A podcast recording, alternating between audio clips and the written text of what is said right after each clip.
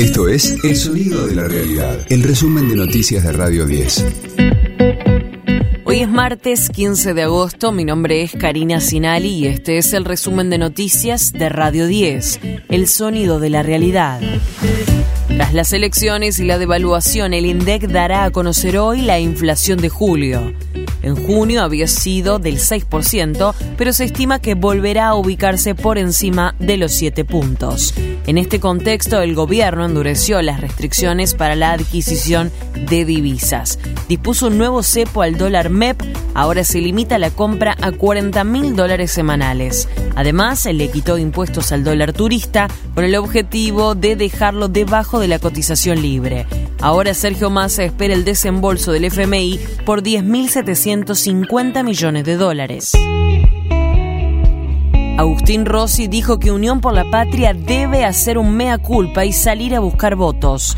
El compañero de fórmula de Sergio Massa considera que no tiene que ir a buscarlos entre los de Milei. Obviamente que siempre hay que hacerse una autocrítica. Los votos nuestros no hay que ir a buscarlo ahí, ¿eh? Que votó a Milei va a volver a votar a Milei. Habrá algún voto que alguna vez habrá votado algún candidato del peronismo. Me parece que nosotros tenemos que buscar nuestros votantes en otro lado. Pensar que todavía hay un 30% de argentinos que no fueron a votar o en otros espacios políticos.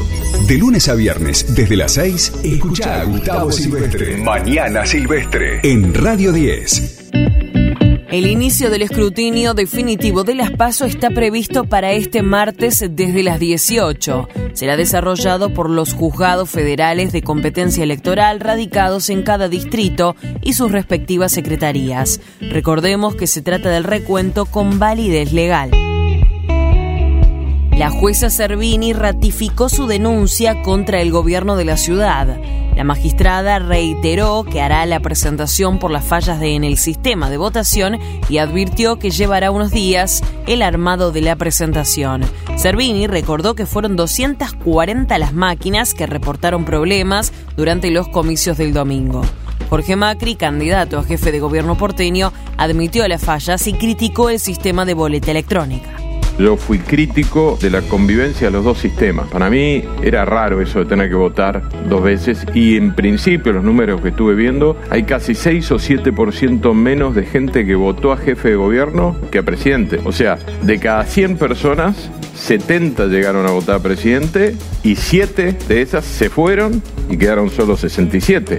¿Qué hubiera pasado si toda esa gente votaba? No lo sé. Lo que está claro es que evidentemente generamos una complicación durante el día. En la ciudad estamos acostumbrados a votar cómodo, fácil, rápido. Radio 10, el sonido de la realidad.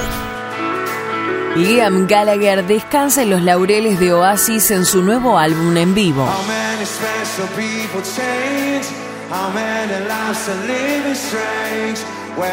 El cantante de Manchester lanzó el disco Nerwoth 22, en el que presenta el concierto que dio en ese tradicional escenario británico.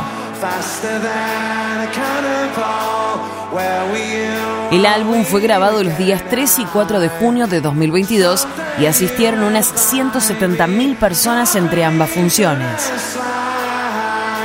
Una película del mismo nombre dirigida por Toby L. se estrenó en los cines en noviembre de 2022 y en la plataforma de Paramount en diciembre. De las 15 canciones, al menos la mitad son clásicos de Oasis, compuestos por su hermano Noel, con quien está enemistado, y el resto pertenecen a su carrera solista.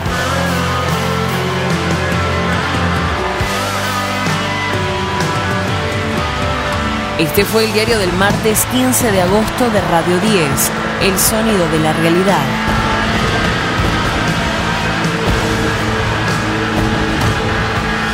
El resumen de noticias de Radio 10. Seguimos en redes y descarga nuestra app.